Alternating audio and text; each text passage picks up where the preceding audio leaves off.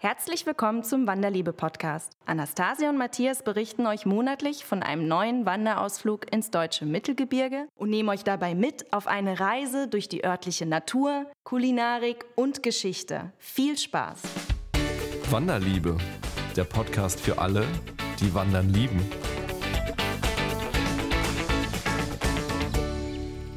Hallo und herzlich willkommen zur heutigen Ausgabe des Wanderliebe-Podcasts. Wir sind frisch zurück von einer Wanderung aus dem Pfälzerwald und möchten euch nun davon berichten. Gestern sind wir wieder zurückgekommen. Wir sind noch voller Eindrücke von der schönen Natur, von der tollen Küche aus der Region und meine Schuhe sind auch noch voller Sand. Wo ging es diesmal hin? Wie gesagt, wir waren im Pfälzerwald, genau genommen im Süden des Pfälzerwaldes, das Dahner Felsenland. Dort waren wir fünf Tage auf dem Felsenland-Sagenweg unterwegs sind angereist mit dem Zug aus Frankfurt bis nach Dahn und waren gut drei Stunden unterwegs. Mit den fünf Etappen haben wir uns genau an die vorgeschriebene Wegführung gehalten und wir haben bereits alle Unterkünfte vorher gebucht. Die Sehenswürdigkeiten, die es auf diesem Wanderweg zu sehen gibt, sind vor allem das rote Felsenland, die roten Buntsandsteine, die vielen Burgen, die es dort zu sehen gibt und eben die Tatsache, dass es Deutschlands größter zusammenhängender Wald ist. Und welcher Pfälzer bis heute bei den französischen Kindern gefürchtet ist, das erzählen wir euch heute im Podcast. So, dann können wir ja jetzt in die inzwischen sehr liebgewonnene Wanderbar.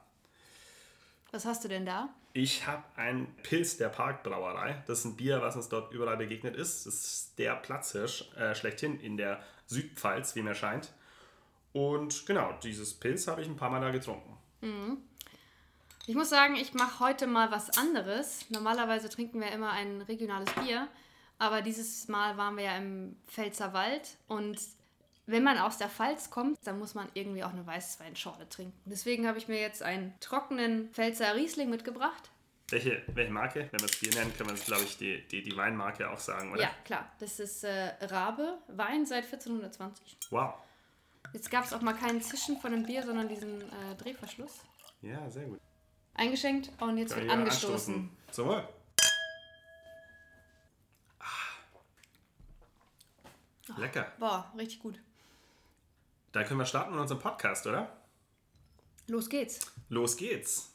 Wir waren im Pfälzerwald, ein Mittelgebirge, wo ich auch schon immer mal hin wollte. Das geht mir immer so, aber Pfälzerwald, da hatte ich schon so viele beeindruckende Bilder von gesehen. Von erstmal Wald, Wald, Wald ohne Ende und dazu eben diese schönen, einzigartigen Burgen, die da überall auf diesen kleinen Hügeln stehen.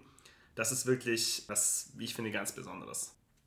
Und ansonsten die Pfalz, bislang habe ich da immer verbunden so Helmut Kohl. Ja, Helmut Kohl, Pfälzer Saumagen. Fritz Walter ist auch aus der Pfalz, ist auch bekannt. Das ist eine Weinregion, haben wir schon gesagt, du trinkst ja heute eine Weinschorle. Es ist eine Waldregion und ist vor allem auch eine Grenzregion. Wir sind äh, an der Touri-Info gestartet und äh, sehr vorbildlich sind wir erstmal in die Touri-Info rein und haben uns doch mal so alle kostenlosen Flyer mitgenommen, die man mitnehmen konnte. Ja, wir haben aber auch für einen bezahlt. Das hat, äh, hat mich ein bisschen Überwindung gekostet, aber äh, genau, wir haben für diesen Sagen-Flyer bezahlt. Genau, und haben uns von ihr nochmal so ein paar Tipps geben lassen. Wir haben dann auf die Wanderkarte verzichtet Sie meint ja auch, der Weg ist überall total gut ausgeschrieben. Ich fand nämlich, die hat sich in so ein kleines argumentatorisches Dilemma gebracht, weil mhm. die zum einen behauptete, kauf die Wanderkarte, das ist Standard, die braucht jeder. Also, und gleichzeitig hat sie aber gesagt, der Weg ist super gut ausgeschildert, ja. Die Franzosen vielleicht, die Franzosen, die haben den Weg vielleicht nicht ganz so super ausgeschildert, da haben wir nicht so viel Einfluss draus, aber in Deutschland ist der Weg super ausgeschildert. dann dachte ich mir, okay, und wozu braucht man dann die Wanderkarte?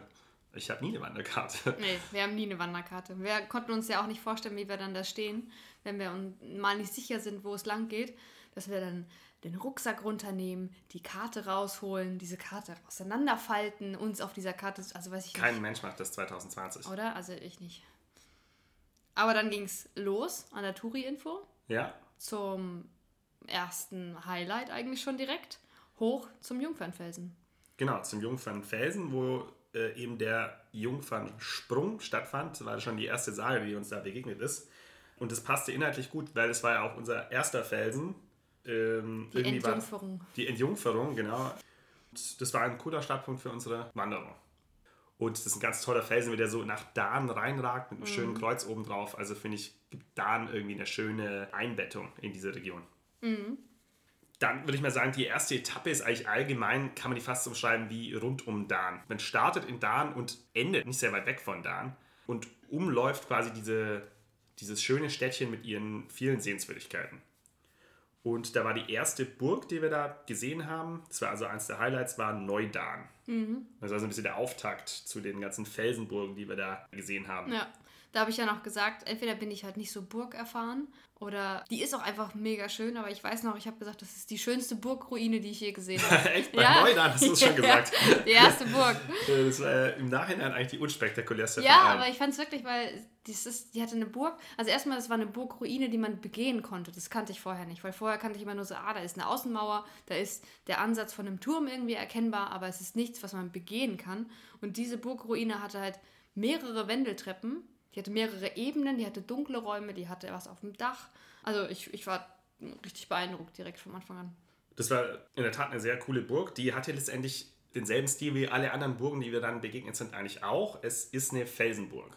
Das ist, glaube ich, schon die Besonderheit der Gegend. Praktisch jede Burg, die dort ist, dort sind wirklich, wirklich viele, das sind alles Felsenburgen. Das heißt, irgendein exponierter Felsen und in diesen Felsen hinein hat man Gänge geschlagen oder auf diesen Felsen drauf hat man gemauert, meistens oben drauf. Das heißt, es war schwer zugänglich. Für andere, ich glaube für die Burgbewohner selbst, war es auch nicht ganz leicht. Die haben sich, glaube ich, zweimal überlegt, ob sie nochmal umkehren, wenn sie oben was vergessen hatten. Aber so waren die eigentlich gut geschützt und so mehr oder weniger sah eigentlich jede Burg dort aus. Und gleichzeitig, glaube ich, ist es gut zu erwähnen oder wichtig zu erwähnen, heute sind das alles Ruinen und das, wie wir dann erfahren haben, eben lag vor allem daran, dass die Franzosen im Rahmen des Pfälzischen Erbfolgekriegs im 17. Jahrhundert diese ganzen Burgen und auch viele Städte systematisch zerstört haben. Die wollten damals den deutschen Kaiser provozieren. Der war aber gerade mit den Türken beschäftigt in Wien.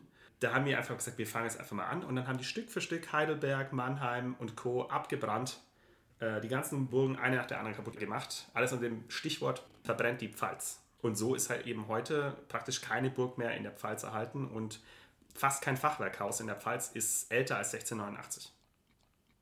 Dann ging es über schöne Natur, über das Felsentor, wenn du dich erinnerst, wo man durchlaufen Ah, konnte. ja, stimmt. Dann zur ersten Pfälzer Waldvereinshütte. Das ist cool, nämlich der Pfälzer Waldverein, der hat über 100 bewirtschaftete Hütten im Pfälzer Waldgebiet. Das ist schon eine ordentliche Anzahl. So viele Leute musst du erstmal haben, die die bewirtschaften. Das ist eigentlich so der ideale Punkt für eine Wanderpause und um so lokale kulinarische Spezialitäten irgendwie zu genießen. Und wir hatten natürlich wie immer den Wunsch, uns auf die Gegend einzulassen. Und deswegen haben wir was gemacht bei 30 Grad oder Temperaturen vielleicht sogar jenseits der 30 Grad. Ja, erstmal schön eine Weinschorle bestellt, ne? Und zwar eine Pelzer Weinschorle. Und eine rote und eine weiße. Wo wir dann auch erfahren haben, dass rot, das macht man eigentlich nicht. Rot mehr. macht man eigentlich. Vor allem die Rot war auch warm. denn Man kühlt ja Rotwein nicht. Deswegen war das ein ganz furchtbares Getränk, was ich vor mir stehen hatte. Der kühle weiße Schoppen, 0,5 Liter, auch fast komplett voll mit Wein. Der war ein bisschen leckerer, weil der eben wenigstens kalt war. Das stimmt. Und genau, den weißen Käse hatten wir dort. Das ist auch eine den lokale weißen- Spezialität. Stimmt, der weiße Käse, da war ich noch so unhappy, als er meinte, das ist Quark. Und ich habe nur Brot dazu bekommen, dann war ich total enttäuscht erst. Aber er war wirklich lecker. Ja, also so ein angemachter Quark im weitesten Sinne. Ich hatte einen Wurstsalat und das war eigentlich eine ganz gute Stärkung. Auf der einen Seite, auf der anderen Seite hatten wir ziemlich, also ich war ziemlich beeinflusst von diesem, von diesem halben Liter Wein bei dieser Hitze. Du sagst immer noch so, der Helm hat sich gedreht. Mir dreht sich der Helm. Habe ich gesagt? Ja, ich glaube schon. Ja, ähm, das war nicht ganz ohne. Genau, und dann ging es ja erstmal von der Pfälzer Waldhütte durch den Wald wieder zurück nach Dahn. Ja, Das war ja so ein bisschen ärgerlich. Ne? das war so ein bisschen Und ärgerlich. das war, glaube ich, dann schon das dritte Mal, dass wir dann wieder in Dahn waren. Erst am Start, dann nach dem Jungfernsprung und dann wieder nach dieser Pfälzer Waldhütte. Ja, Das ist so ein bisschen das Unschöne an, an diesem Wanderweg, dass der eben so in Kreisen oder in Schleifen läuft. wir sind, sch- ja, wie so eine Schlange windet er sich durch das Dahner Felsenland. Hat den Vorteil, man bekommt alles mit, was es da zu sehen gibt. Aber irgendwie willst du als Wanderer abends, wenn du ankommst, sagen, oh, wir sind heute gekommen von, und das ist irgendein total weit entfernter Ort. Aber wenn du sagst, äh, okay, wir sind von zwei Kilometer weiter drüben Ja. gekommen, ist dann so semi-spektakulär. Ja, äh, und du musst erstmal noch erklären, was man heute alles Ja. erlebt und gemacht hat und gelaufen ist. Das war ja dann auch so, als wir dann in Erfweiler irgendwann waren Und wir sagen, ja, wir kommen von da Und dann ist man so kurze Pause bei dem anderen. ah, okay, weil es ist halt drei Kilometer entfernt. Ja, ja, ja. Ich kann mir noch an die äh, schöne, ist ja der Felsenland-Sagenweg, das heißt Sagen ohne Ende. Ich fand, da war eine sehr sympathische Sage von dem Wächterfelsen, die ich mal kurz erzählen könnte. Mhm. Schieß los. Und zwar 30-jähriger Krieg, sprich frühes 17. Jahrhundert. Dort haben ja die katholischen, kaiserlichen gegen die äh, Liga der Protestanten ge gekämpft und ein kaiserliches Regiment war eben dort stationiert und haben eben einen ihrer Männer auf Wachtposten geschickt auf diesen Felsen. Der sollte dort Ausschau halten. Jetzt musste dieses Regiment kriegsbedingt aber kurzfristig abziehen. Und das haben sie gemacht und sie haben diesen Wachposten vergessen. Der, der wachte dort oben eifrig weiter, bis, ja, bis er irgendwann dachte, hm, ist es doch ein bisschen lang. Dann kommt die Ablösung. Keine Ahnung. Irgendwann hat er sich entschieden, okay, ich gehe jetzt runter. Ist runter ins Dorf und ist da zum Schultheiß das ist Schultheiß, habe ich auch gelernt, ist letztlich so eine Art Verwalter, der stellt sicher, dass die Leute ihre Steuern zahlen, dass sie ihren Pflichten nachkommen im Rahmen des, äh, der Obrigkeit. Und hat dem Schultheiß erzählt, hör mal zu, äh, ich, die haben mich da oben hingeschickt, äh, haben mich vergessen und jetzt bin ich da. Dann sagt er, ja, hm, kannst du bei mir anfangen. Und dann hat er bei dem angefangen, hat dann seine Tochter sogar geehelicht. Der Krieg war irgendwann vorbei und eines Tages hörte er, dass, dass sein altes Regiment wieder im Anmarsch war auf dieses Dorf. Und er so, ach du Scheiße, wenn die mich erwischen, dann bin ich Fahnenflüchtiger und die werden mich erhängen. Also was hat er gemacht in seiner Not? Er hat seine alte Uniform wieder angezogen, ist wieder hoch auf den Fels und hat einfach weitergemacht. Und als sie dann aufgetaucht sind, hat er gesagt, ja, äh, ist keiner gekommen, ich habe ja einfach weiter Wache gehalten. Und der, der Oberst, der war so beeindruckt von dieser Treue, dass er ihn dann in Gnaden entlassen hat. Wow. ja, ich finde es eine sehr das sympathische Geschichte, eine sehr, sehr lustige Geschichte. Sehr gute Geschichte. Sehr gut, dann sind wir weiter und sind zu, ah, weil wir nämlich zu viel Pfälzer Waldschorle hatten, sind wir zu spät angekommen ja. bei den Altdahner Burgen. Ja, genau. Wir waren so eine halbe Stunde zu spät. Hatten die schon zu. Ja, daran hatte ich auch nicht gedacht vorher, dass man irgendwie eventuell Öffnungszeiten von Burgruinen checken muss. Ja. Also macht es, sonst verpasst ihr eventuell eine tolle Burgruine um eine halbe Stunde. Genau, genau. Und der, der Schlangenweg, Felserland-Sagenweg, führte uns dann auch noch mehrfach an dieser Burg vorbei. Aus ja. allen möglichen Blickwinkeln haben wir die gesehen. Die ist einfach wunderschön. Ich würde sagen, die Nummer 1 auf dem Felsenland-Sagenweg. Aber ausgerechnet in der waren wir nicht. Hm. Hat sich Matthias nochmal so in die Faust gebissen. mehrfach. Ja, am Folgetag haben wir die mehrfach gesehen ja. und habe ich mehrfach gedacht, das darf nicht wahr sein. Deswegen da nicht lange aufhalten, schnell weiter. Und äh, wir hatten auch schon ziemlich guten Hunger. Ja. Und sind dann eingekehrt in Erfweiler, unserem Ziel für diese Tagesetappe, im Jägerhof. Und ähm, Jägerhof klingt gut, war auch super gut. Die haben nämlich ähm, unter anderem Auszeichnung für ihren Pfälzer Saumagen. Ja, einen prämierten Saumagen. Mhm, mhm. Was hatte noch die Kellnerin gesagt? Sogar der Metzger ist neidisch. Genau, genau, genau. Die, und die, die Kellnerin war die Tochter des Kochs. Ja. Und die waren sehr stolz auf ihren Saumagen. Und weil wir ja sowieso in dem, auf dem Trip waren, alles abhaken, so schnell wie möglich, was, ist, was wichtig ist im Pfälzerwald, war natürlich der Saumagen am ersten Tag, der dann auch prämiert war, natürlich gebucht. Und so haben wir den Pfälzer Saumagen probiert und mhm. der war, wie war er? War super. Er war überhaupt nicht eklig, was man erstmal meinen könnte. Ja, was, müssen wir vielleicht mal kurz erklären, was Saumagen, was das so im Grunde, in Grundbestandteile Klar. ist? Im Grunde ist es quasi, wird es behandelt wie eine Brühwurst oder wie ein Brühgericht. Das ist nämlich Schweinefleisch Kartoffeln und im Brühwerk wird quasi im Saumagen sozusagen gegart. Das hast du aber nochmal irgendwo nachgelesen, oder? Das habe ich nochmal nachgelesen, ja. das haben die uns ja nicht erklärt, das stand in der Speisekarte. Okay, cool. Also, ja, also im Grunde ist es halt wie so eine, ja, wie eine Kochwurst. Ne? Du hast ja auch quasi etwas außen rum, stopfst was rein und kochst es dann. Oder nee, es, es, in heißes Wasser wird es gelegt. Ah. Und dann haben wir aber in dem Restaurant noch ein nettes Pärchen aus dem Pott kennengelernt. Mhm. Genau, die beiden waren auf dem Pfälzer Waldpfad unterwegs. Das ist ein anderer Premium-Wanderweg in der Pfalz, den wir auch überlegt hatten zu machen. Der war uns dann aber doch ein bisschen zu sportlich für fünf Tage. Die haben, uns so einen, die haben, so einen, die haben so einen leicht anderen Wanderansatz wie wir. Die sind eben so selbstversorgermäßig mit dem Zelt unterwegs. Das heißt, die haben alles dabei. Also anstatt äh, Unterkunft schlafen die im Zelt, anstatt duschen, duschen die nicht. Anstatt Toilette haben die den Spaten letztendlich, ja. den Spaten dabei und... Anstatt Frühstück ähm, nehmen sie sich Haferflocken mit. Genau. Und äh, wir haben ja am nächsten Morgen, die haben nämlich in derselben Unterkunft übernachtet wie wir. Und wir haben am nächsten Morgen dann auch mit denen zusammen gefrühstückt. Und ich weiß noch, wie sie meinte so, ah, schön, endlich mal was anderes als Haferflocken. Ja, genau. Also das ist einfach eine völlig andere Art Und warum haben die wandern. nochmal eine Unterkunft genommen an den, der Nacht? Einfach weil Es es... sollte ja gewittern. ah, stimmt. Ja, die stimmt. wollten halt dann, klar, wenn es gewittert, nicht draußen sein. Deswegen haben die sich eine Unterkunft gesucht. Und wir saßen dann abends auch noch gemütlich zusammen, haben ein bisschen was getrunken, ähm, ganz viel geredet. Und es war super sympathisch. Das war sehr nett. Und ja, dann ging es am nächsten Tag weiter. Wir haben, äh, genau, erste Etappe Dahn bis Erfweiler. Jetzt ging es von Erfweiler nach Bundental am zweiten Tag. Und erstmal ging es rauf auf den Hahnberg hinter Erfweiler. Das war äh, ne, kleiner Anstieg, jetzt nicht zu steil, aber ähm, so für das Erste, was man morgens macht, ist auch erstmal so, uff, okay, da müssen wir jetzt durch. Das dieses Uff, da müssen wir jetzt durch, das hatten wir aber auch jeden Morgen, Ja, oder? Es geht eigentlich meistens los mit irgendeinem steilen Anstieg. Du willst erstmal so gemütlich so hm, hm, hm, ein bisschen wandern. Nein, es geht Ja. erstmal direkt rauf. Und oben äh, direkt, um quasi nochmal so eine Schelle sozusagen zu geben von dem Tag davor, einen wunderschönen Blick auf die Burgruine Altdarn. Ja, das war, Naja. ah, das war bombastisch, muss man sagen. Wie man da diesen Wanderweg steil hochkam und dann baute es sich so langsam auf wie so ein Märchenschloss.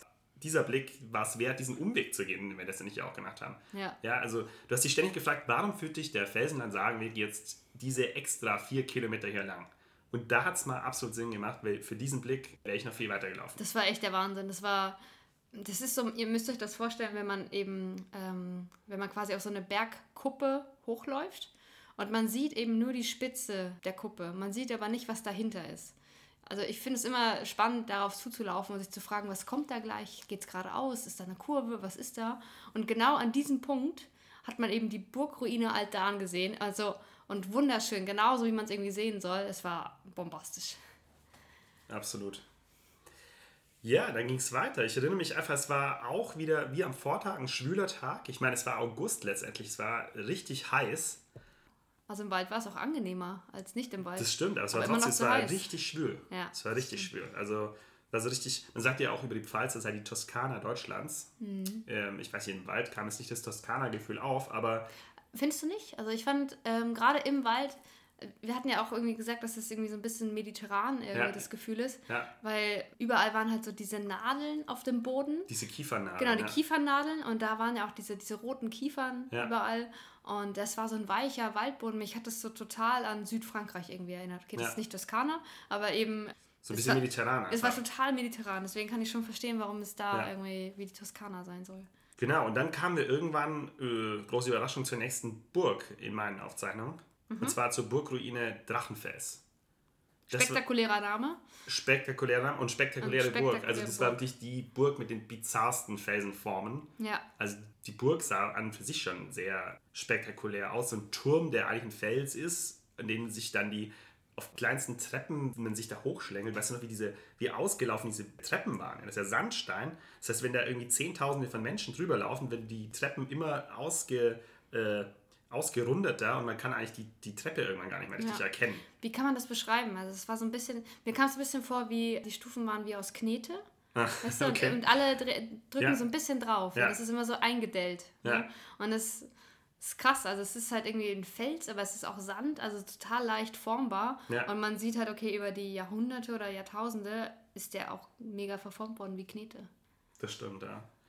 Nachteil an diesen Burgen ist, die sind halt immer auf einem Fels und dieser Fels ist immer auf einem Berg. Das heißt, man hat immer einen krassen Aufstieg dorthin. Ne? Aber der Vorteil bei jeder dieser Burgen ist, du hast einfach immer eine bombastische Aussicht. Ja, auf jeden Fall. Und krasser Aufstieg. Also es ist schon steil, aber es ist ja auch nicht immer so hoch. Ne? Also Ja. die waren ja immer alle so auf 400 Metern, Ja. 400, 500 Metern, die Burgen. Die höchste war, glaube ich, über, ein bisschen über 500. Ja. Und deswegen ist es so kurz ein steiler Aufstieg. 20 Minuten Ja. musst du dich richtig reinhauen, dann bist du aber auch oben. Das heißt nicht wie in den Alpen irgendwie so ein stundenlanger Aufstieg, aber die 20 Minuten, da geht Mhm. dir oben aber dein Herz, ey. Oder? Ja, schon. Ja. Und dann erinnere ich mich, dass wir nach, dem, nach der Burg Drachenfels ähm, eine leckere Erbsensuppe zu essen Ah, gekriegt haben. geil, geil. Die Erbsensuppe habe ich mir auch aufgeschrieben. Ja? Ja, Ja, die war gut, die war Geil. gut. Ja?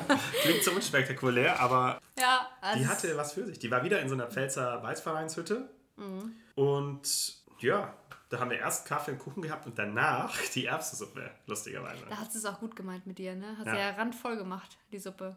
Ja, oh ja, die hat das gut gemeint mit mir. Im Allgemeinen finde ich, dass die ganzen Pfälzer, die wir begegnet sind, dass die sehr gute Gastgeber sind, die so total kundenorientiert sind, ja. Also wir haben heute Ruhetag, aber Restaurant so, so und so hat auf. Ruf doch da an. Stimmt, ja. Oder du bist komplett durchnässt, das kommt später noch, bist komplett durchnässt, kommst hier an und ich zeige dir erstmal, wie es funktioniert und wie du trotzdem irgendwie gemütliches Willkommen hier hast. So.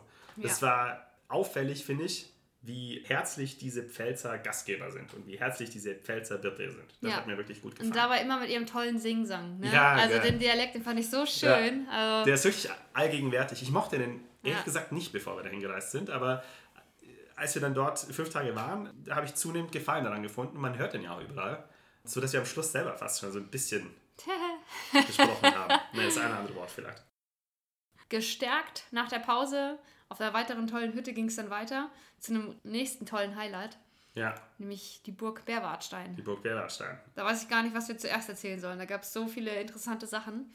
Willst du einfach alles erzählen, was du weißt und ich, ich ergänze dann? So machen wir das. Und zwar, ähm, wir haben angefangen mit der Burgführung. Wir kamen genau rechtzeitig, dass die Burgführung irgendwie zehn Minuten später angefangen hat. Das erste, was ich schon mega spannend fand, war der Brunnen, den er, den er uns da gezeigt hat. Die Burg, also wie auch die anderen Burgen, auf einem Felsen, total hoch gebaut, hatte einen eigenen Brunnen in der Burg. Er hat dann Wasser reingegossen und wir sollten dann schätzen, wie tief der Brunnen war. Der war knapp 100 Meter tief. Ne, 104 Meter habe ich mir notiert. 104 Meter, okay. 104 Meter in der damaligen Zeit, da brauchte man 40 Jahre für, um diesen Brunnen zu bauen. Also sich erstmal 40 Jahre zu nehmen, um überhaupt einen Brunnen zu bauen, ist der absolute Wahnsinn. Dann, wie gesagt, die Höhe der Burg. Ich will jetzt nicht alles erzählen, also was ich jetzt auch spektakulär fand, das kannst du vielleicht erzählen, war der Eingang zu der Burg. Der Eingang, ja, der Eingang, der basierte auf einer natürlichen Höhle, die in diesem Felsen war. Dort konnte man sich eben an einer Strickleiter hocharbeiten. Ich denke, man musste dann 25 Meter auf dieser Strickleiter da Ja. hoch. Und es war eben nicht viel breiter als das, was ein Mann durchpasste, diese natürliche Höhle. Ja. Und es führte dazu, dass diese Burg praktisch uneinnehmbar war. Denn letztendlich konnte ein einzelner Mann diese Burg verteidigen. Ein Eimer kochendes Wasser darunter und die Leute, die da versuchen hochzukrabbeln, sind weg. Der Berwartstein ist uneinnehmbar, das war so das irgendwie muss, so, man so sich mal, klar. das muss man sich mal vorstellen. Das war lange der, der einzige Zugang zur Burg über diese 25, diesen 25 Meter langen Tunnel Ja. auf einer Strickleiter. Dann hat er ja auch gesagt, der Burgführer, also jeder muss ja, jeder Ritter muss seine komplette Rüstung abnehmen, Ja. weil sonst kommt er da gar nicht hoch. Und ich dachte ja auch schon so, ja, also viele Gäste hatten die da oben wahrscheinlich nicht. Ne? Nee. Und das, äh, das wollte, glaube ich, der berühmteste Bewohner dieser Burg auch nicht. Der Hans Trapp. Das war ein Raubritter. Der war eigentlich Teil dieser kaiserlichen Administration, nämlich der Berwartstein war eine Reichsburg. Und seine Aufgabe wäre eigentlich gewesen, dass er irgendwie die umliegenden Dörfer beschützt und dass er regelmäßig, ich glaube einmal im Jahr, zweimal im Jahr, zum Trifels reitet. Das ist eine andere Reichsburg in der Nähe und dort Bericht erstattet, wie es so läuft. So, das hat er aber nicht gemacht. Er hatte darauf keinen Bock. Äh, anstattdessen hat er so die umliegenden Dörfer ausgeraubt, äh, hat die französischen Städtchen da überfallen in der Nähe und hat da so sein eigenes Ding gemacht. Ja. Berühmt geworden ist er durch eine Aktion, die, es musste mir helfen, die Stadt, wie hieß die? Weißenburg? Weißen, Beides, also Wissemburg oder Weißenburg. Weißenburg, ein französisches Städtchen nebenan mit einem Kloster. Das war auch Teil der Begierde von Hans Trapp.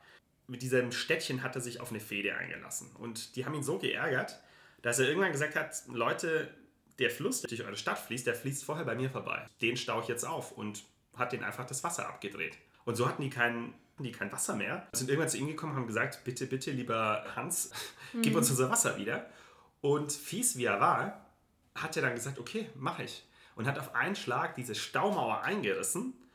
Das trat eine riesige Flutwelle los in diese Stadt, was diese ganze Stadt überflutet hat und teilweise zerstört hat. Und danach hat er sich noch 1000 Mann genommen und ist über die Stadt nochmal drüber und hat die kurz und klein geschlagen. Und äh, deswegen, das, was du zu Beginn gesagt hast, äh, heute im Elsass noch, die kenne ich den Knecht Ruprecht, die sagen, wenn du böse warst, liebes Kind, pass auf, da kommt der Hans Trapp und der holt dich. Das ist schon krass. Ey. Ja, das ist dieser Raubritter auf dieser Burg. Dann haben wir Berwartstein ausgiebig erkundigt, haben ganz viele neue Eindrücke und Infos gesammelt. Und dann geht es weiter. Und hier müsst ihr aufpassen, es geht an einem Parkplatz vorbei. Und wir standen auch da an dieser Kreuzung, weiß ich, am Anfang des Waldes, wo irgendwie vier Wege abgingen. und es war kein Schild da, wo wir noch an die Frau an der Touri-Info gedacht haben, ja, unsere Wege sind super ausgeschildert, vor allem auf der deutschen Seite. Das ist so, nee, also hier nicht. Ähm, wenn ihr da seid, nimmt den rechtesten aller Wege. Der, der am wenigsten aussieht wie ein Wanderweg, der ist es. Genau. Da geht es dann weiter in Richtung unseres nächsten Tagesziels, Buntental. Da standen wir noch an einem Schild. Buntental irgendwie 1,3 Kilometer und der Wanderweg führte aber woanders lang und da hieß es dann irgendwie nochmal 7 Kilometer. Ja, ja. Und ich sag so, ja toll, jetzt hast du wieder dieses Schleifen. Aber wie am Vortag auch, diese Schleife extra hat diesmal auch ein Highlight gebracht. Was war denn das Highlight? Das Highlight waren die Fladensteine. Ach, stimmt. Ja. Ach, stimmt, da habe ich nämlich auch nochmal. Wir hatten ja da unser teuer erworbenes Sagenheft dann bereits verloren.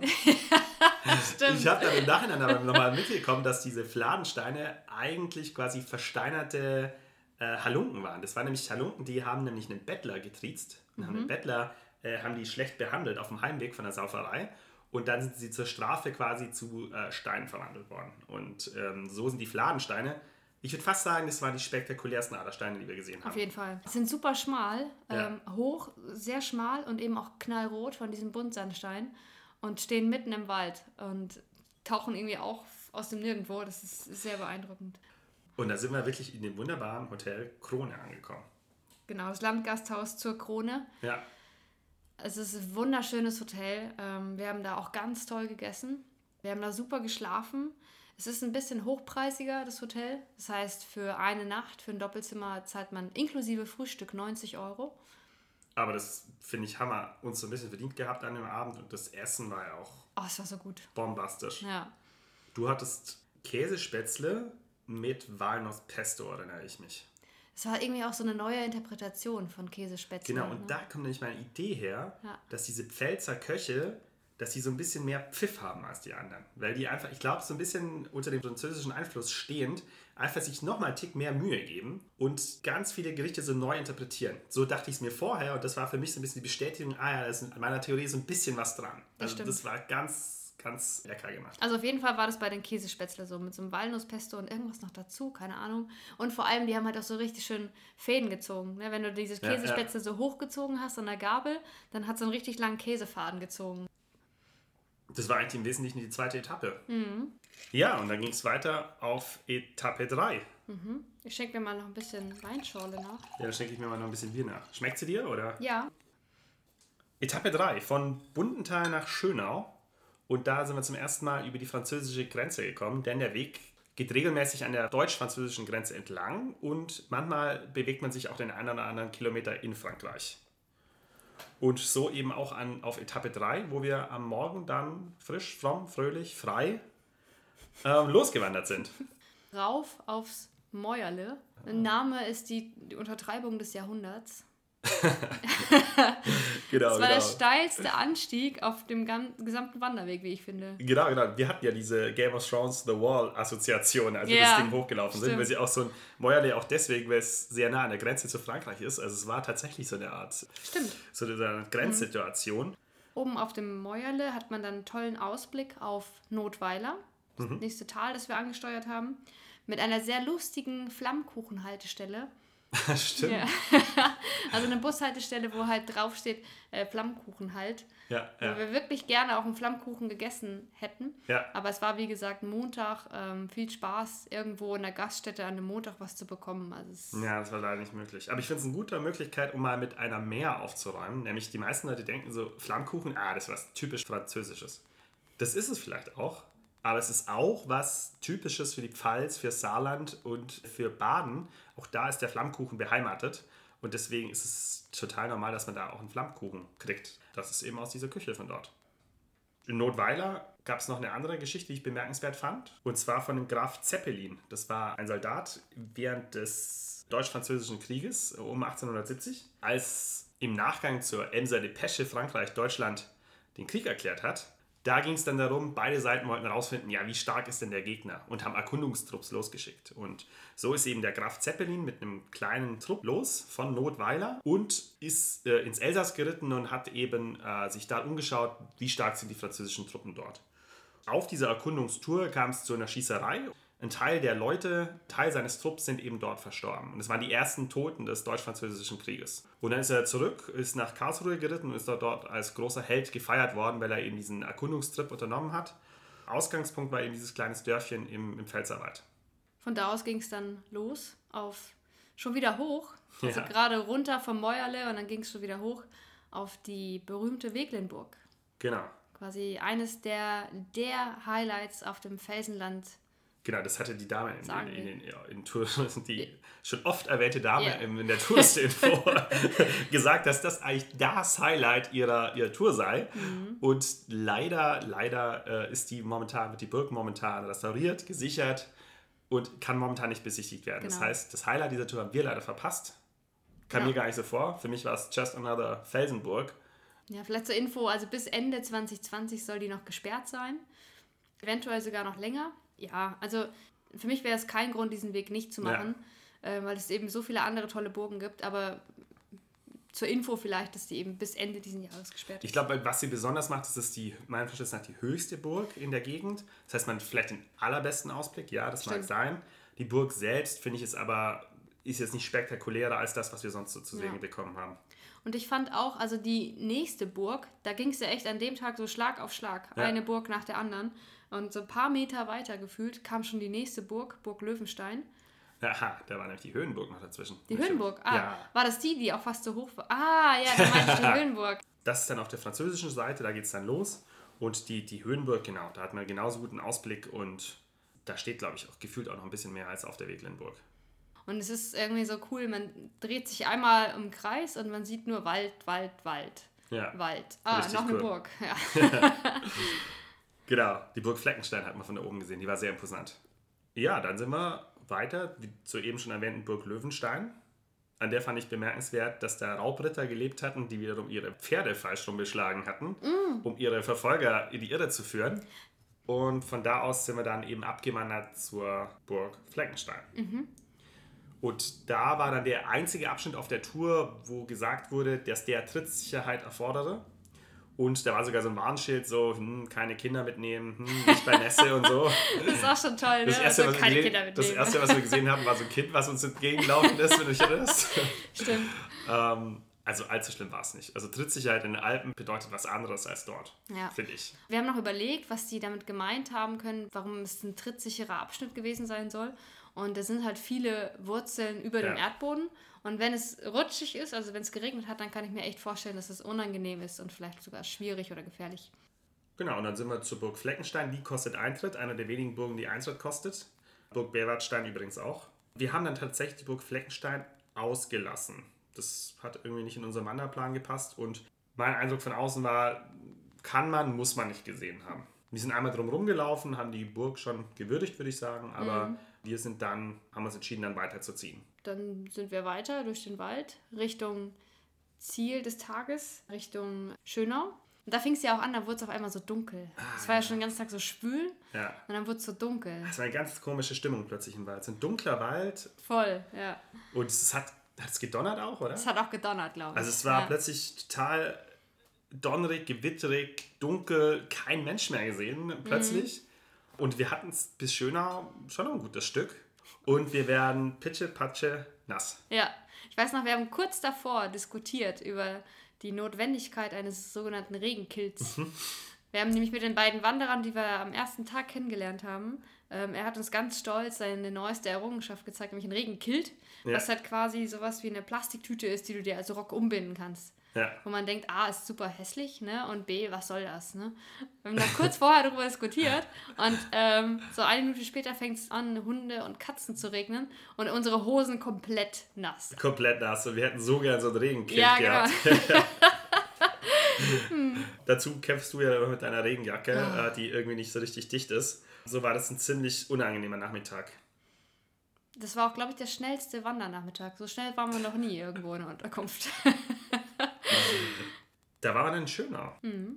Auch ein richtig schönes, idyllisch gelegenes Wanderörtchen, dann wieder in Deutschland. Und da haben wir leider einen ganz vielversprechenden Landgasthof. Da habe ich im Internet schon gesehen, wie sehr der gelobpreist wurde. Mhm. Den haben wir leider verpasst. Typisch. Montag, Ruhetag. Montag, Ruhetag, Ist scheiße. Ende der Geschichte. Ja. Genau. Also falls ihr, falls ihr diesen Felsenland-Sagenweg macht, dann schaut einfach, dass ihr von Mittwoch bis Sonntag wandert. Ja. Aber lasst den Montag, Dienstag aus. Ja. Aber es war super nett, als wir in unserer Unterkunft ankamen. Wir kamen ja auch schon so mega nass und schmutzig an. Und die Gastwirtin, also hat uns ja die Tür aufgemacht und dann so, ach herrje, ach ihr Armen, kommt mal rein, kommt mal rein. Und wir so, sollen wir nicht die Schuhe ausziehen? Nein, nein, kommt rein, ist da so nass und kalt da Ja. draußen. Und hat sie ja auch gesagt, also sie kann uns leider nichts empfehlen, wo wir heute essen gehen können, weil alles zu hat. Ja, Aber sie wird uns noch zwei Flammkuchen machen. ja, das war geil. Mega cool. Ja. Das war, das war einer dieser, dieser, dieser herzlichen Pfälzer Gastwirte. Das war ein Paradebeispiel für die Frau. Das war super. Und dann ist noch was Lustiges passiert an dem Abend. Was ist denn noch passiert? Wir sind ja angekommen, Ja. haben dann sofort alle nassen Sachen ausgezogen. Achso. Ich durfte, ich durfte zuerst heiß duschen, waschen unter der Dusche. In dem Moment sind Ja. zwei Leute reingekommen. Ja. Wir waren nämlich- Tür aufgeschlossen plötzlich. Tür aufgeschlossen, genau. Wir Ja. waren nämlich im falschen Zimmer. Wir hatten Zimmerschlüssel mit der Nummer 6 drauf, aber es war eigentlich die 9. Und ich stand da letztendlich auch kurz vor Splitterfasernackt und, und ich so, nein, nein, wir ergeben uns. ähm, und dann, dann, dann habe ich mir schnell was übergeworfen und dann konnte ich das zum Glück aufklären. Obwohl er Ja. immer, er hatte immer den Verdacht, dass unser Zimmer toller sei und dass wir ihm irgendwas weggenommen hatten, Echt? Oh je. hätten. Aber letztendlich, glaube ich, die sehr sympathische Gastwirtin hat es dann aber auch aufgeklärt. Und am nächsten Tag ging es dann weiter von Schönau nach Fischbach. Nach Fischbach. nach Fischbach. Ähm, haben wir das schöne Schönau verlassen. Immer am Waldrand bis zur nächsten, wer hätte es gedacht, Burg, nämlich zur Burg Blumenstein. Genau, aber was ich total mochte an diesem Morgen war, dass es ähm, die Sonne war wieder voll da und es war gefühlt war der Wald noch ein bisschen nass vom Vortag und man spürte, wie diese Sonne diesen Wald trocknete. Das stimmt. Ja. Und es war ein ganz, ganz schönes, ähm, wie beschreibt man das? Ganz schöne Waldatmosphäre, wie wir es so gern haben. Mhm. ja, man hat halt irgendwie gemerkt, dass es so, es wird ein schöner Tag, hat man Ja. gemerkt. Es wird wahrscheinlich auch sehr warm. Aber jetzt morgens ist noch so eine, so eine aktive Phase im Wald, hat man gemerkt. Alle sind irgendwie so, ah, jetzt ist es noch schön kühl, aber es ist irgendwie auch nicht mehr so heiß, es ist nicht mehr so bedrückend. Also ich hatte das Gefühl und ich hatte irgendwie den Eindruck, dass so die Vögel oder die Tiere im Wald das auch hatten. Genau, und an, an, auch an diesem Tag ging es immer sehr an der deutsch-französischen Grenze entlang. Wir sind tatsächlich wieder nach Frankreich gekommen. Nur ein paar hundert Meter zur Burg Wasingenstein, wenn du dich erinnerst. Burg Wasingenstein. Jetzt muss ich wieder dran denken, an diese erste Burg, Ja, die Burgruine, die wir gesehen hatten, wo ich so beeindruckt war. ja. Also jetzt bei dieser Burg, also die ist ähm, unfassbar, also noch viel beeindruckender als die Neudan. Genau, genau. Das ist äh, Wasingenstein, würde ich auch sagen. Ist zusammen mit Berwarstein und Altdarm wiederum der Highlight dieser Tour. Wir waren auch richtig lange auf, diesen, auf dieser Burg unterwegs, oder? Genau. Also ich, irgendwie, das kam mir gar nicht so lange vor, aber irgendwann, als wir dann quasi weitergegangen sind, dachte ich so, krass, wir waren bestimmt eine Stunde nur auf dieser Burg unterwegs. Ja, die, die sind ja auch, die Felsen dort sind besonders klein und besonders hoch und dann klettert man, kraxelt man auf diesen in den vor tausend Jahren gefühlt in den Stein geschlagenen Stufen diese Burgen hoch. Ja. Das ist wirklich super spektakulär. Und Wasingenstein ist eben deswegen so besonders, weil es eben Teil des Valtari-Lieds ist. Und das Valtari-Lied ist wie so eine Art Prequel zur Nibelungensage. Der Walter, der dort lebte, der ist eben geflüchtet, der war Gefangener am Hof des Hunnenkönigs und dann äh, bei, bei der Flucht hat er hat Schatz mitgenommen und dieser Schatz sollte ihm geraubt werden. Unter anderem von Hagen von Tronje, bekannt aus dem Nibelungenlied. Das ist der, der ein paar hundert, nee, nicht mal hundert, ein paar Dutzend Kilometer weiter im Odenwald den Siegfried später ermordet hat. Und der Hagen von Tronje hatte eben dort im Kampf mit dem Walter sein Auge verloren. Und so irgendwie schließt sich der Kreis wieder zu unserer Odenwaldwanderung. Das ist finde krass irgendwie, ne? Dass es irgendwie immer wieder auf das Nibelungenlied geht Ja. oder die Nibelungensage. Es, es gibt so, so fünf, sechs Geschichten, die uns immer und immer Ja. wieder begegnen und die Nibelungensage ist eine davon auf jeden Fall. um sich vielleicht die Höhe der Burg ein bisschen vorstellen zu können. Also die liegt ja auch wieder auf einem Felsen, wurde auch wieder hochgebaut auf einem Felsen. Und man ist auf der Höhe, wie die Baumwipfel quasi enden. Ja, Da das sind noch- sehr hohe Bäume. Es sind, äh, es sind sehr hohe Bäume und du bist einen Tick höher noch als die Baumwipfel. Spektakulär, wenn man sich irgendwie vorstellt, wie man zu der Zeit so größenwahnsinnig sein konnte, so hoch zu bauen. Ja, sehr gut. Dann ging es weiter.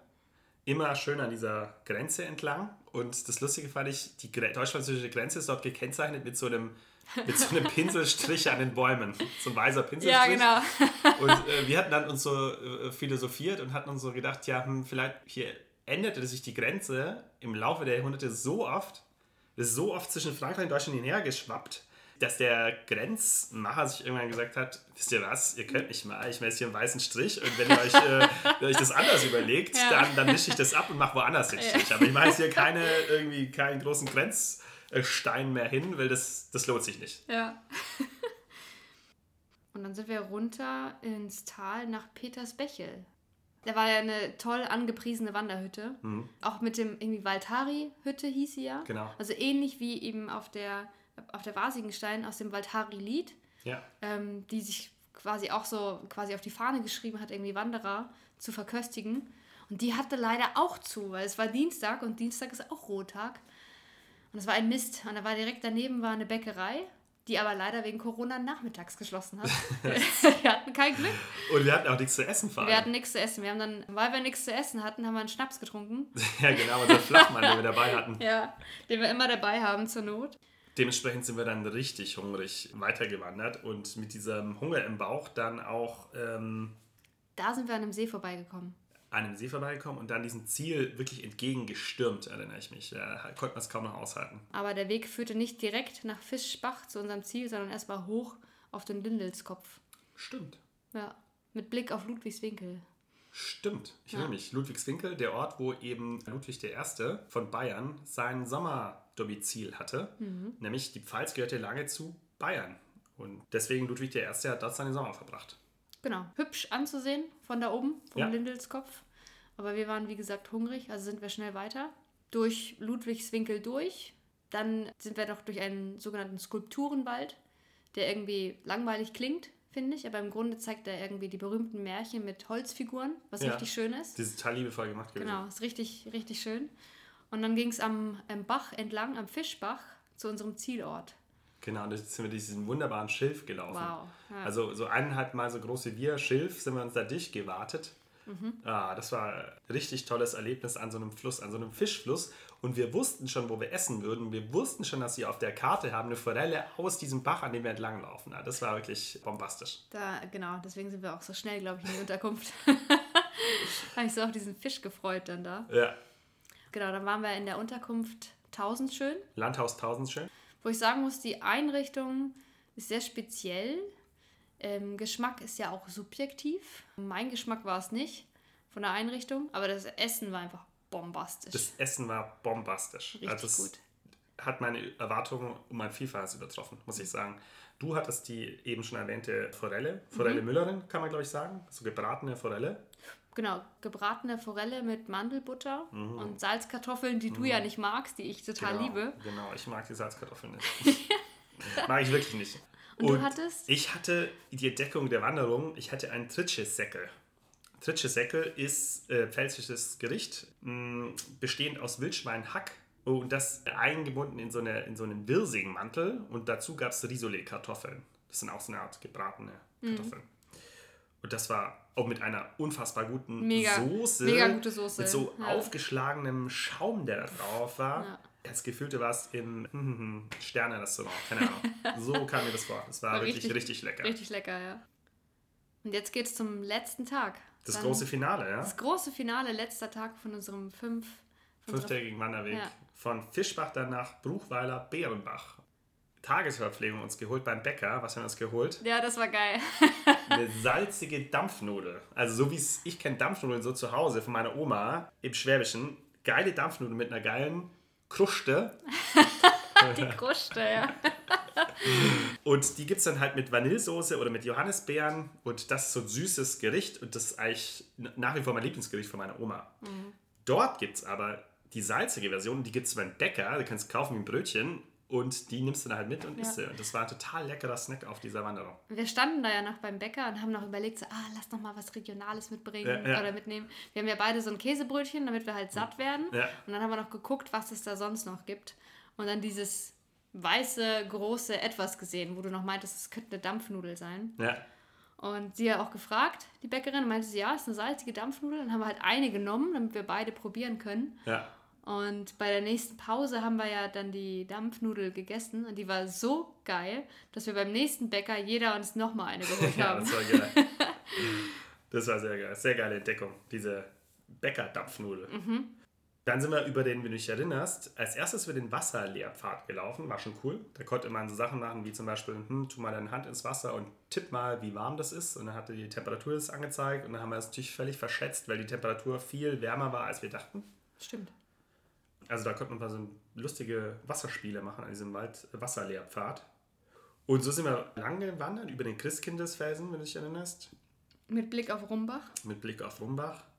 Und dann sind wir vorbeikommen an den Fluchtstollen.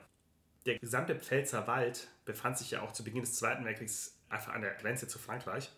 Und dann hat das Militär einfach das zur roten Zone erklärt und hat die gesamte Bevölkerung dort evakuiert und hat angefangen, diese Stollen zu bauen. Die haben richtige Stollen in diese Berge getrieben, mit der Idee, dort Verpflegung und Munition zu lagern. Die haben ja auch, sorry, die haben ja auch bei den Stollen, die sie in die Berge getrieben haben, die nicht nur gerade in die Berge getrieben, sondern immer auch mit so einer Links- oder Rechtskurve, falls irgendwer mit seinem Gewehr in den Stollen reinzielt und schießt, die nicht sofort irgendwie erschießt. Ah, okay. Cool. Auf jeden Fall, diese Stollen hatten mehrfach Verwendung in des, im Zweiten Weltkrieg und vor allem gewannen die eben Bedeutung am Ende des Zweiten Weltkriegs, als die Bevölkerung wieder da war, weil der Krieg gegen Frankreich im Zweiten Weltkrieg war ja relativ schnell beendet. Da dürften die Bewohner zurückkehren in ihre Häuser. Zum Ende des Zweiten Weltkrieges, als die Alliierten dann kamen, haben die Bewohner sich dann aber geflüchtet in diese Stollen und haben dann dort ihre Tage verbracht. Immer unter der Angst, wenn sie rauskamen, dass sie auf Soldaten trafen, die dann eben auf sie geschossen hätten. Ja, die haben ja auch gesagt, dass die Bewohner, die ja auch meistens Bauern waren, Ja, mussten ja trotzdem, obwohl sie sich in einem Stollen verstecken, jeden Tag raus, um irgendwie die Tiere zu füttern, zu, die Kühe zu melken. Und das haben sie immer gemacht unter der ständigen Angst, dass sie dabei irgendwie erschossen werden. Genau, und die, die, wir haben ja gelernt haben, sind die sogar raus, um die Felder unten zu säen. Also die haben Stimmt. offensichtlich eine Zukunftsplanung gehabt und da sieht man auch mal, wie lange die gedacht haben, wie, die, wie viel Zeit die in diesen Stollen verbringen müssen. Ja? Sind da unter Todesangst runter und haben ihre Felder ausgesät. Und wie ich fand, war dann sehr eindrücklich beschrieben, wie diese Messe an, an Heiligabend abgehalten wurde von diesem Pfarrer. Wie die ganze Gemeinde in diesen Stollen saß. Es war noch, es war Heiligabend, es gab diese Messe. Und am nächsten Tag tatsächlich ist der Pfarrer gestorben. Ein Granatsplitter hat ihm am Hals erwischt und der Pfarrer, der diese wunderbare Messe gehalten hat, ist dann gestorben. Nach dem Krieg hat man diese Stollen irgendwann zugemauert und hat nur so kleine Löcher gelassen für Fledermäuse, die heute eben die Bewohner dieser Stollen sind. In Rumbach sind wir dann von unserem Flyer rund um den Felsen an Sagenweg motiviert worden, in die dortige Kirche zu gehen. Das war die erste und die einzige Kirche, die wir auf dem ganzen Sagenweg äh, besichtigt haben. Ja, Hat sich ähm, nicht gelohnt. Hat sich nicht gelohnt, ne? muss man sagen. Aber es ist eine sehr christliche Gegend. Wenn du dich erinnerst, wir hatten so viele Kreuze am Rand des Weges. Viele schöne alte gemauerte Kreuze. Also es ist offensichtlich eine sehr christliche Gegend. Die riesige Madonna-Statue, die wir da gesehen hatten um, um Fischbach, auch die ist Zeugnis davon. Aber die Kirchen hatten alle entweder zu Stimmt, die hatten auch alle mal zu. oder die, die wir dann gesehen haben, die war so, äh, okay, äh, die wäre in Bayern jetzt, glaube ich, nicht erwähnt worden, diese Ja. Kirche. Oh, stimmt, das fand ich immer noch so seltsam, dass die Kirche immer zu hatte. Ich hatte auf der einen auch gesehen, so ein Schild, Kirche hat dienstags und donnerstags ab so und so viel oder bis so und so viel Uhr geöffnet. Ja. Die wir gesehen haben, war eine schöne Kirche aus dem 12. Jahrhundert mit schönen Malereien, aber nicht mehr. Und dann kann man sagen, ging es gemütlich durch den Wald. Jetzt ohne großen Aufstieg, ohne großen Abstieg, sozusagen. Es war schon sehr gemütlich bis zu unserem Ziel. Genau. Hochweiler Bärenbach. Ist ja immer so eine Sache. Wie endet so ein Wanderweg? Wenn du so lange fünf Tage läufst und immer einem Ziel entgegen, dann wirst du am Schluss wirst du irgendwie so einen Stein sehen, wo gesagt, herzlichen Glückwunsch, Sie haben es geschafft. Und was war da? Was war da? Da war so eine Übersichtstafel des Felsenland Sagenwegs, immerhin. Immerhin nicht nichts. Wir, haben, wir laufen genug Wanderwege, wo einfach nichts ist. Da war immerhin so eine Übersicht, was man jetzt gelaufen ist. War aber sel dieselbe Übersichtstafel wie beim Start. Weil eigentlich ist der Felsenland Sagenweg so konzeptioniert, dass man von beiden Seiten laufen kann. Und so hat man einfach dieselbe Tafel gekriegt wie am Start auch. Das war okay. Wir haben dann unser Foto unbeholfenerweise eben vor, diesen, vor dieser Tafel gemacht. Und Unser das, das, einzige, das einzige Indiz dafür, dass das jetzt wirklich das Ende von diesem ähm, Wanderweg ist, ist, dass der Pfeil nur in eine Richtung ging. Wir hätten halt nur noch zurücklaufen können, aber es ging nicht mehr weiter. Und das war so, ah, okay, weil es kein Pfeil, kein Pfeil heißt, wir sind da. Ja. Und dann haben wir noch so unbeholfenes Daumen hoch oder Peace-Zeichen versucht zu machen. Ne? In unser Foto, genau, in unser Selfie. ja. Ja, Vollkommen lächerlich. Gut, Fazit. Eins möchte ich noch erwähnen. Ja, Und zwar, ähm, dann ging es ja los, diese, die Rückreise sozusagen nach Frankfurt. Ja. Und wir haben ja den Bahnhof gesucht, haben eine Bushaltestelle gefunden, wir hätten erstmal nach Dahn fahren sollen. Und dann hattest du ja noch die verrückte Idee, ach, wer braucht einen Bus? Lass doch einfach trampen. Wow, wie verrückt. Also ich fand, genau, und das fand ich halt eben verrückt, weil ich noch nie in meinem Leben getrampt bin. Und ich habe mir gedacht so, ja, klar, Schatz, klar, machen wir. Ähm, stell dich hin, streck den Daumen raus, da kommt bestimmt jemand. Ja, Mit dem Gedanken, da kommt sicherlich keiner. Wir warten jetzt hier einfach eine halbe Stunde, bis der nächste Bus kommt. Und du stellst dich hin, lächelst die Autofahrer an, acht Sekunden später ist jemand da. ja, das war, spricht absolut für die Gegend. Genau. Sofort jemand gehalten und dann mitgenommen. Großen Respekt dafür. Und es war, also wir sind, glaube ich, zu zwei Minuten mit Auto gefahren. Also es war denkbar unspektakulär, aber ich fand es total cool. Wir sind nun bis, mit nach, bis nach Dahn. Also Ja. ich würde sagen, es waren vier Minuten. Aber Okay, okay, da waren es vier Minuten, ja. cool. Fazit. Fazit. Möchtest du zusammenfassen? Ja, ich habe ein Wort mir aufgeschrieben. Wahnsinn, Ausrufezeichen. Sehr gut. Also ich finde schon, das ist eine krasse Wandergegend. Ich hätte damit nicht gerechnet, um ehrlich zu sein. Ich persönlich war wirklich überwältigt. Ich hatte hohe Erwartungen, aber die wurden mindestens erfüllt, eher übertroffen. Der Pfälzerwald und die Nordvogesen treten so tourismustechnisch oft gemeinsam auf und selbsternannt ist natürlich jetzt nicht so geil, aber selbsternannt ist es die schönste Wanderregion Europas. Und ich finde jetzt, wo ich da gelaufen bin, muss ich sagen, kann ich jetzt nicht viel dagegen sagen. Ich bin wirklich in Europa und in Deutschland schon viel gelaufen. Und was Besseres habe ich noch nicht gesehen. Das ist schon eine starke Aussage. Das ist eine starke Aussage, oder? Ich Ja. neige zur Übertreibung, aber du musst zugeben, es, es war ziemlich, äh, ziemlich beeindruckend. Es, es ist von der Natur, es ist super beeindruckend, diese Sandsteinformationen zu sehen. Das kannte ich so vorher eben nicht. Diese vielen Burgen. Ich bin nicht so burgenverrückt, aber das ist einfach so beeindruckend, die Geschichte dazu zu sehen. Es ist eine Wahnsinnsküche in dieser Gegend. Ich wiederhole eigentlich nur, was du gerade gesagt hast, aber Ja. ich fand es eben auch mega gut. ja, ja. Wermutstropfen für mich bei diesem Felsenland-Sagenweg, die Wegführung. Mir ist sie ein bisschen zu schlangenförmig. Ich würde lieber so von A nach B äh, und dann weiß ich irgendwie, ich bin völlig woanders, da wo ich ankomme, wie da, wo ich losgelaufen bin. Wir waren es aber so, wir konnten mit einem 4-Minuten-Tramp dann von dem Ankunftsort zum Startort fahren. Ja. Das persönlich taugt mir nicht, nicht ganz so. Aber dafür eben das Positive daran ist, man hat wirklich gefühlt alles mitgenommen, was in dieser Gegend gab. Und das ist wirklich schon die Perle des Pfälzerwaldes. Und dann kommen wir jetzt, wie immer, am Ende zu der Kategorie Was ist wichtig? Alle Informationen zu dem Sagenweg und auch zu den Unterkünften findet ihr auf der Internetseite dana-felsenland.net. Wir sind angereist aus Frankfurt mit dem Zug und haben das letzte Teilstück nach Dahn mit dem Bus genommen. Vermutlich wäre es noch einfacher gewesen, mit dem Auto anzureisen, da eben Start- und Endziel dieses Wanderweges nicht weit voneinander entfernt liegen. Zurück sind wir dann eben auch mit dem Bus nach Dahn gefahren, um dann mit dem Zug wieder nach Frankfurt. Der Wanderweg startet an der Touri-Info in Dahn und von da aus folgt ihr dann der Beschilderung, das ist ein Gespenst auf hellblauem Grund. Für die Ausrüstung braucht ihr nichts Spezielles eigentlich, also im Grunde nur Wanderrucksack, Schuhe und eventuell Regenjacke und Regenschutzhülle für den Rucksack.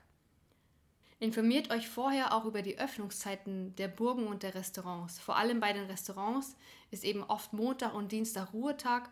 Da ist es schwierig, dann irgendwie abends noch was Warmes zu finden. Bei den Burgen gilt eben auch, dass einige Burgruinen nur bis zu einer gewissen Uhrzeit geöffnet haben und plant da einfach richtig Zeit ein, dass ihr die Burgen noch besichtigen könnt. Das ist auch ein weiterer Tipp, dass ihr auf diesem Wanderweg genug Zeit einplant, um die Burgen zu besichtigen, da es sich unserer Meinung nach eigentlich immer lohnt. Die Weglenburg, was angeblich der Höhepunkt der Tour sein soll, wird noch bis Ende 2020 renoviert, ist daher also nicht zu besichtigen. Und bei der Burgruine Wasigenstein berücksichtigt bitte, dass die nicht direkt auf dem Weg liegt, sondern ihr da nochmal 500 Meter vom Weg abweichen müsst. An einigen Stellen von dem Wanderweg fehlen leider auch einige Schilder. Das könnt ihr aber ganz leicht umgehen, wenn ihr über die Internetseite dana-felsenland.net der Outdoor Active App folgt. Die ist auch kostenfrei zu nutzen und darüber könnt ihr über GPS-Signal die genaue Tour verfolgen. Die besten Wanderpausen hatten wir in den Pfälzerwald Vereinshütten. Es gibt in dem Pfälzerwald über 100 bewirtschaftete Hütten. Zwei davon liegen direkt an dem Wanderweg und sind damit ideal für eine Rast geeignet. Als Pflichtprogramm für das echte Pfälzer Lebensgefühl haben wir vier Punkte vorgemerkt. Zum einen den Pfälzer Saumagen, zum anderen die 0,5 Rieslingsschorle, wichtig hier nicht die Rotweinschorle. einen Flammkuchen zu essen und auf jeden Fall auch eine salzige Dampfnudel. Sehr schön zusammengefasst. Das war unser Bericht aus dem Pfälzer Wald. Wir sind knapp 90 Kilometer gelaufen auf dem Felsenland-Sagenweg. Wunderschön, wir sind mega happy. Vielen Dank fürs Zuhören und bis zum nächsten Mal. Und das war der Wanderliebe-Podcast mit Anastasia und Matthias. Vielen Dank fürs Zuhören und bis zum nächsten Mal. Wanderliebe.